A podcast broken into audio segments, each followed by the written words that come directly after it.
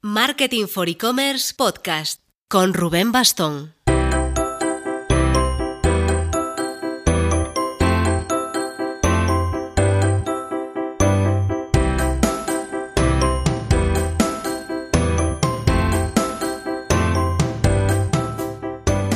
Hola marketers, está claro que lo nuestro son los cambios de tema. Venimos de hablar la semana pasada de Salesforce, una herramienta súper potente de CRM y automatización de marketing, de estas del tramo alto de precio, y ahora vamos a saltar al otro extremo para analizar WooCommerce, un plugin gratuito, súper popular para tiendas online. Esto es así, ofreciendo contenidos para todos los públicos. A lo tonto, WooCommerce es una de las plataformas más usadas del mundo en e-commerce es el plugin oficial de Automatic para convertir cualquier WordPress en una tienda online.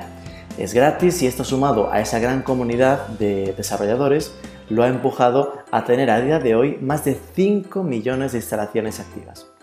Para profundizar en el mundo de WooCommerce hemos liado a Diego Nieto, que es especialista en el tema y tiene su propio proyecto, diego.top, desde el que ayuda a quien lo necesite a lanzarse al mundo de e-commerce con WordPress. Pero antes, el momento financiación con Instant Credit. Otro truco con el que una herramienta de pagos aplazados puede ayudarte a vender más está en la gestión de carritos abandonados. Según datos de Instant Credit, solo con hacer un recordatorio, un push, a esos abandonadores, ofreciéndoles el pago a plazos de lo que habían estado a punto de comprar, puede reducir este abandono hasta un 20%. Más info en instantcredit.net.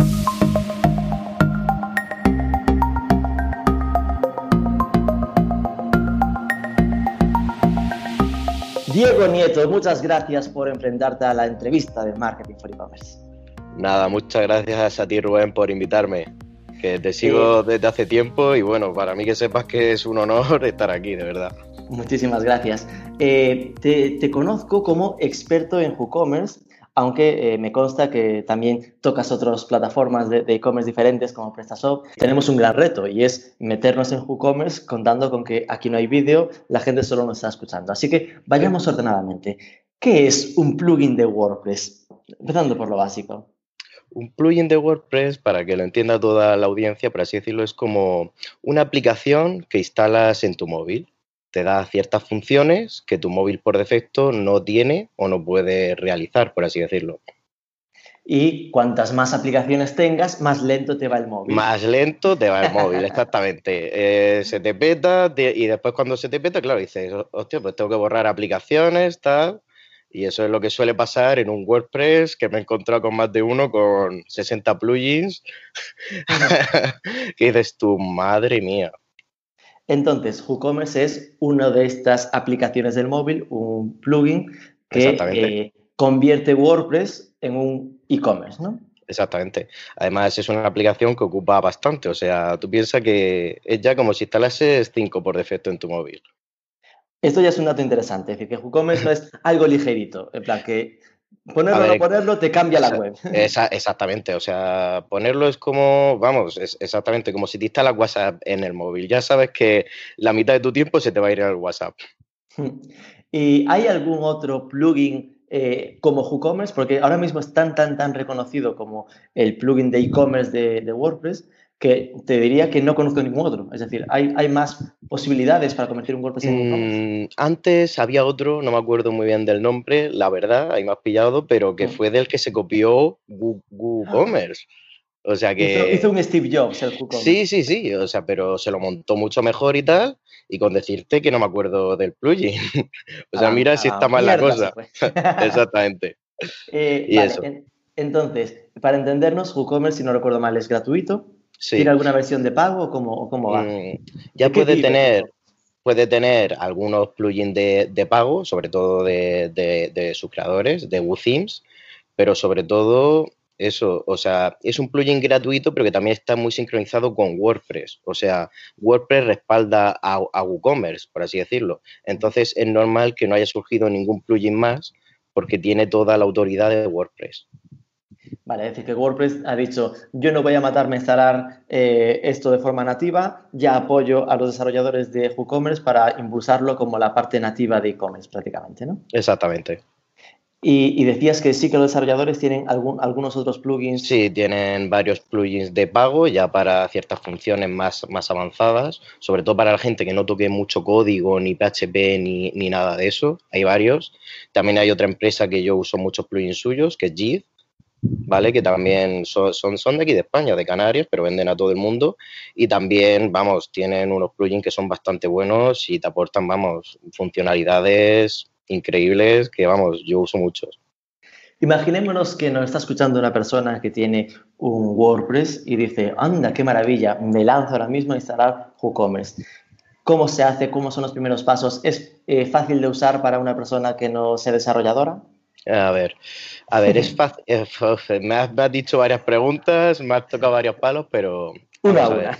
Sí, sí, sí. Por así decirlo. O sea, tú si al principio tienes un WordPress, yo lo primero que veo también es el theme. Aunque parezca que no, pero el theme, dependiendo del WordPress, puede, vamos, puede, puede petarse del tema o cualquier otra cosa. Por eso, normalmente cuando instalas el WooCommerce, te recomiendan el tema por defecto, que es Storefront, ¿vale? Que es un tema bastante simple, pero si quieres empezar, vamos, te lo recomiendo, vamos, el, primero. Sobre todo para móvil, ahora te voy, pausando, porque esto quiere decir que estamos hablando de la plantilla de WordPress, ¿no? sí, la plantilla de WordPress, exactamente. Eh, que eh, aunque en teoría debería ser eh, adaptable a cualquier plantilla, pues en tu experiencia dices, no siempre pasa, así que si no sabes mucho, mejor eh, usa la que te recomiendan ellos. Exactamente, sobre todo para alguien eh, que, se inicia, porque normalmente coges la típica plantilla de WordPress que te viene, buscas ahí alguna que por diseño te venga bien, dices, ay, qué colores más bonitos, tal, que normalmente alguien, alguien sin experiencia la escoge así y claro, luego instala y dice, pues, ¿dónde está el carrito aquí? O, o el checkout no va a la página, o el checkout me sale el nombre al final. Bueno, he visto casos, he visto casos y casos. Por eso siempre recomiendo que si eres inexperto, elijas Storefront y además conforme lo instalas, lo puedes instalar en un clic. ¿Y esta plantilla es gratuita o es de pago? Es gratuita, es gratuita. Qué maravilla. Ok, entonces la recomendación sería trabajemos con Storefront como plantilla, se descarga el plugin de, de WooCommerce y ¿qué pasa después? Después, ya cuando tienes ya tu, tu, tienda, luego tienes que, sobre todo, configurarla bien. O sea, yo he visto tiendas que no han puesto ni los métodos de pago en el checkout. O sea, configurarla bien los impuestos, en los métodos de, pago, que no es lo típico que se dice, pero como que se da por supuesto, pero después te encuentras alguna tienda que dice, oye, que me han hecho la tienda tal, pero la gente no puede pagar. Entonces, claro, digo, no hay ningún método de pago puesto, no tienes los impuestos. O sea, configurar un poco el, el WooCommerce. Es verdad que por defecto te instala la página de finalizar compra, de carrito, de tienda. Te lo hacen todo muy fácil, pero después hay una parte de responsabilidad tuya de decir, oye, yo tengo que poner mis impuestos, mis sistemas de pago, todo esto. Mm. Esto entiendo que está todo bastante eh, señalizado, ¿no? Bastante indicado en el propio plugin, que tiene como sus pestañas y que sigue Exactamente, sus pestañas de envío, tal, pero sí que es verdad que para el tema de los impuestos es un poco complicado ahí el tema. Normalmente tú tienes que poner, oye, tal comunidad autónoma tiene tal IVA y más nosotros que si enviamos a Canarias o a Baleares, bueno, a Baleares no, pero si mandas a Canarias, CEU, de Melilla, todo eso te cambia mucho los impuestos y lo tienes que ir configurando porque a Canarias no, no pueden mandar con, con IVA o incluso que tu tienda geolocalizarla que para que en Canarias te salgan los precios sin IVA y con su respectiva tasa. Y esto, ahora estás hablando a nivel España y Canarias, pero en teoría se supone que ahora cualquier e-commerce debería poder vender a, otros países en la Unión Europea, ¿no? Exactamente. ¿Hasta qué punto está eh, adaptado e-commerce para algo así? A ver, está muy bien adaptado porque tú dices, oye, Francia no sé si tiene el 21, el, el 23 o el 19 pues poner Francia, toda Francia, tal porcentaje, tal porcentaje. O sea, para mí quizás es fácil de, configurar, pero para una persona que no entienda, es para mí es tan fácil como ir a la página de, WooCommerce y decir, oye, descargar todos, los impuestos para toda Europa y meter ese archivo. Pero ese archivo no viene por defecto porque WooCommerce se puede instalar en cualquier país. Ah, amigo. Entonces, claro, tú puedes decir que eres de España tal, pero eso por defecto no, no te viene configurado y que quizás tú vendes productos del IVA del 10% y no del 21% que suele ser lo, normal. Entonces, es eso, o sea, mucha gente no valora lo que hay detrás de programar antes de vender en, una tienda online. Claro, que la gente se centra sobre todo en, ok, me lo he instalado, empiezo a dar de alta productos. Exactamente, subo el producto. Más, arenosa. Exactamente, subo, los productos y ya tengo ya mi, tienda. Oye, que no me pueden pagar o que no hay IVA o que... Son cosas eso, básicas que se pierden mucho. Y entiendo que la parte de, instalar los métodos de pago que comentabas, eh, ¿trae alguna mm, sencilla de instalar o al final eso depende directamente de, del e-commerce? Depende del e-commerce y sobre todo del sistema de pago que vayas a aceptar. Es verdad que PayPal o que una transferencia bancaria es muy fácil, como poner los datos del, banco, sincronizarlo con tu PayPal. Pero quizá de Stripe, que estamos hablando de claves privadas, clave pública y tal, alguien que no esté muy experimentado con el sector tecnológico dirá, ¿esto qué es? ¿O de dónde lo saco de Stripe? Son varias cosas. O RedSys, que lo tienes que configurar con tu banco son varias configuraciones internas que no es solo, como tú bien has dicho, instalar la tienda y empezar a vender. Vamos, que no es tan sencillo como eh, hoy a las 12 de la noche del sábado me pongo con esto y mañana domingo está instalado. Sí, que no instalo el WordPress y el plugin y ya está. ok. Y se habla, se rumorea, se comenta por ahí que el, el WordPress con WooCommerce está como orientado a proyectos pequeños. ¿Coincides con esto o...? No coincido para nada. Aquí para está. Nada. para nada. O sea, te puedo buscar alguna tienda, pero yo conozco tiendas, sobre todo inglesas, con más de 30.000 referencias y la página sigue funcionando. ¿Sabes? O sea, por eso, si tú tienes un buen servidor y tal, que te lo aguante, eso, vamos, olvídate. Pues mira, esto ya es interesante porque sí que eh, de esos preconceptos que teníamos interiorizados era que WooCommerce está bien para empezar, pero si tienes mucho, mucho producto, es mejor que mm. saltes a un PrestaShop o un Magento o un Shopify.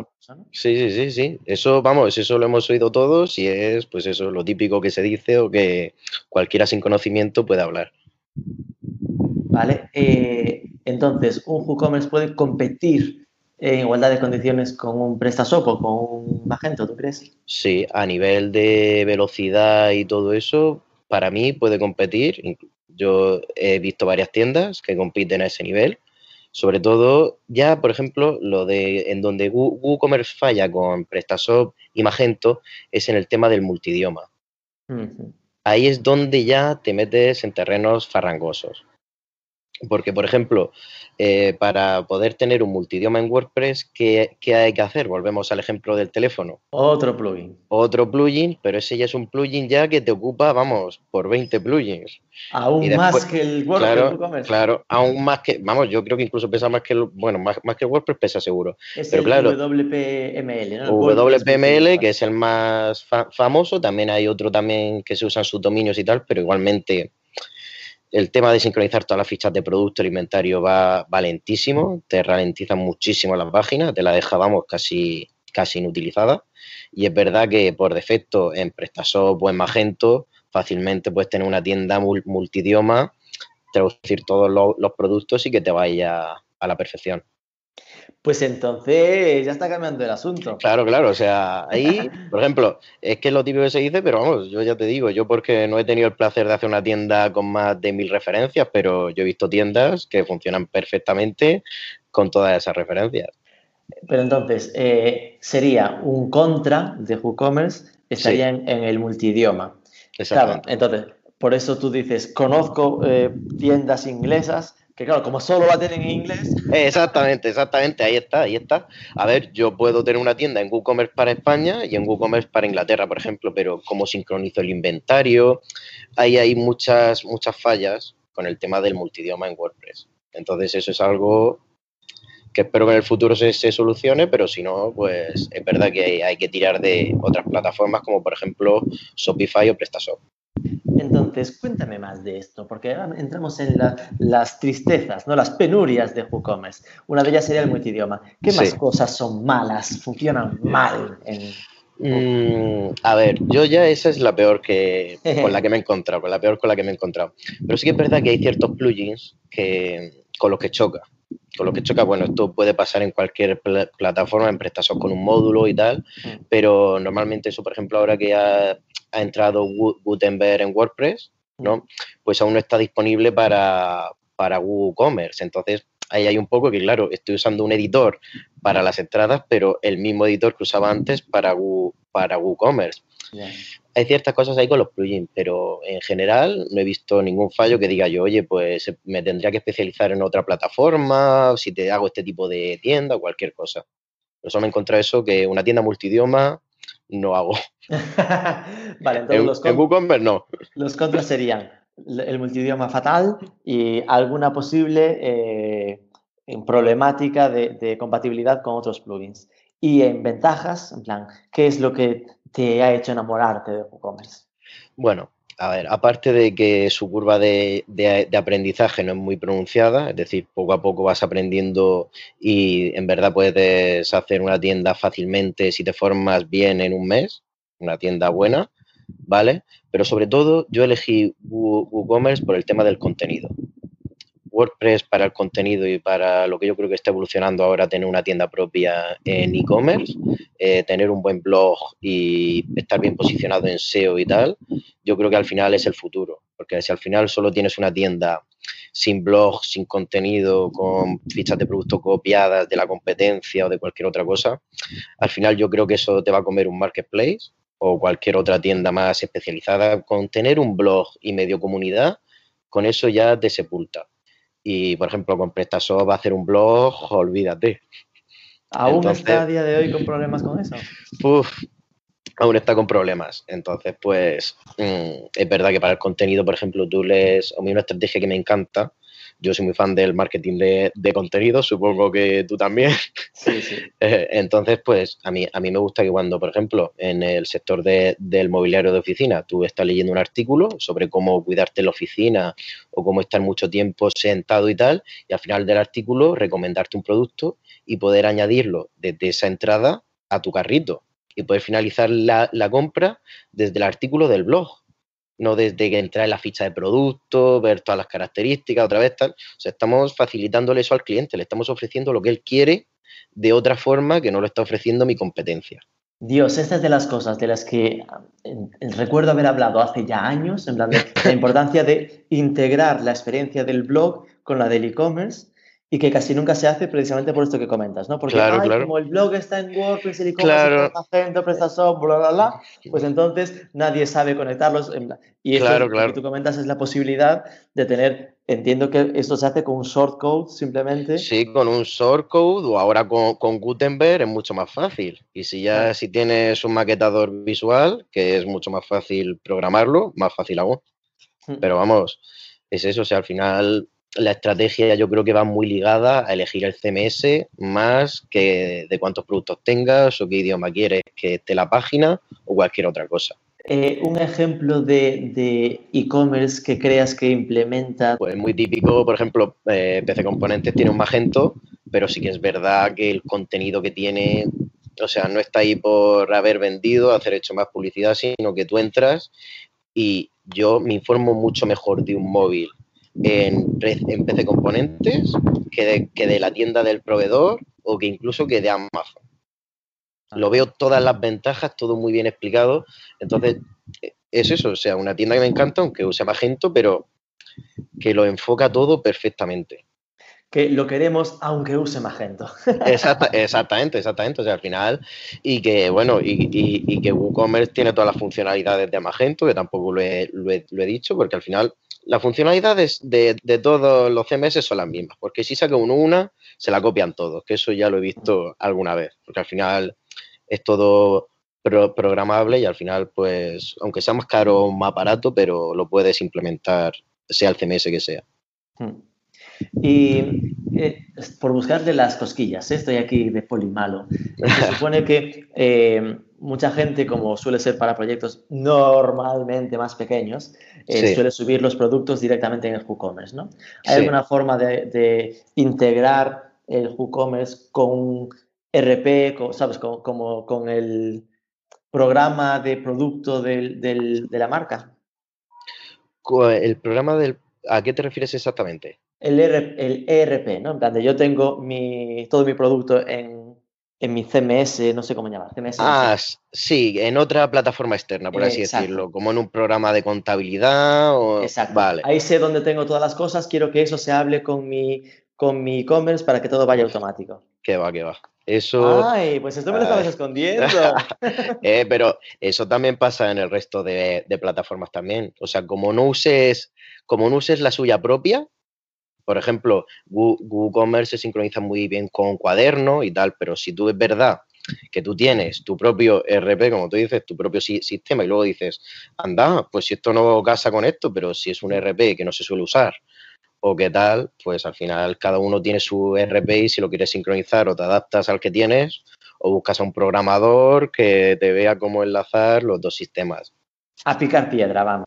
¿Y qué son las cosas que notas que cuesta más entender de WooCommerce a, los clientes? Mm, que cuesta más entender por qué pago tan poco por una tienda online. qué bueno suena eso. Sinceramente. Es un ¿Cómo pago tan poco? Págame más a mí, no Exactamente, exactamente. Cuando yo, por ejemplo, una vez digo, nada, nada, esto pues el WooCommerce es gratis, tal, sería una plantilla, tal, más mis servicios. Claro, dicen, ya está, o sea, si tengo un amigo que pagó 10.000 euros, tal, o 5.000, yo me encontré con esos temas que, claro, al final yo me encontré con que pierdo credibilidad un poco de o sea, ya no sabes ya, o sea, qué precio decir por ese tema, pero por eso, porque PrestaShop Magento, al ser más programable y los módulos valen mucho más, por cada cosita que tengas que hacer tienes un módulo.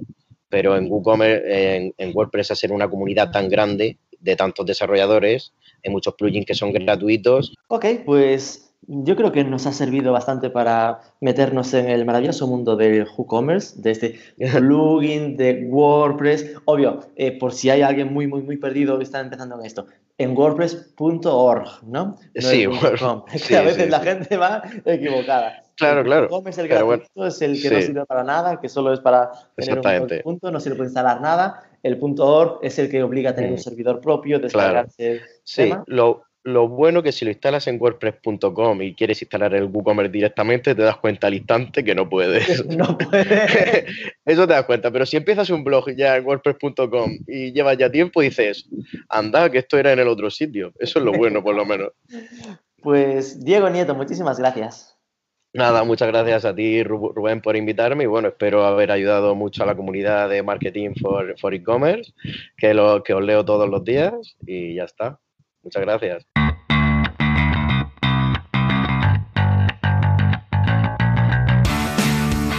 Venga, nos quedamos con que WooCommerce sí que es escalable, que su gran limitador está más bien en si hay más de un idioma, no tanto en si tiene muchos productos, que es lo que eh, sinceramente habíamos escuchado siempre, y que se lleva muy bien con la plantilla de Storefront, que es de los mismos autores que el propio club que con estos ingredientes se pueden hacer cosas muy competitivas y además a muy buen precio, tanto que a veces le da problemas al pobre Diego porque le dicen que es demasiado barato.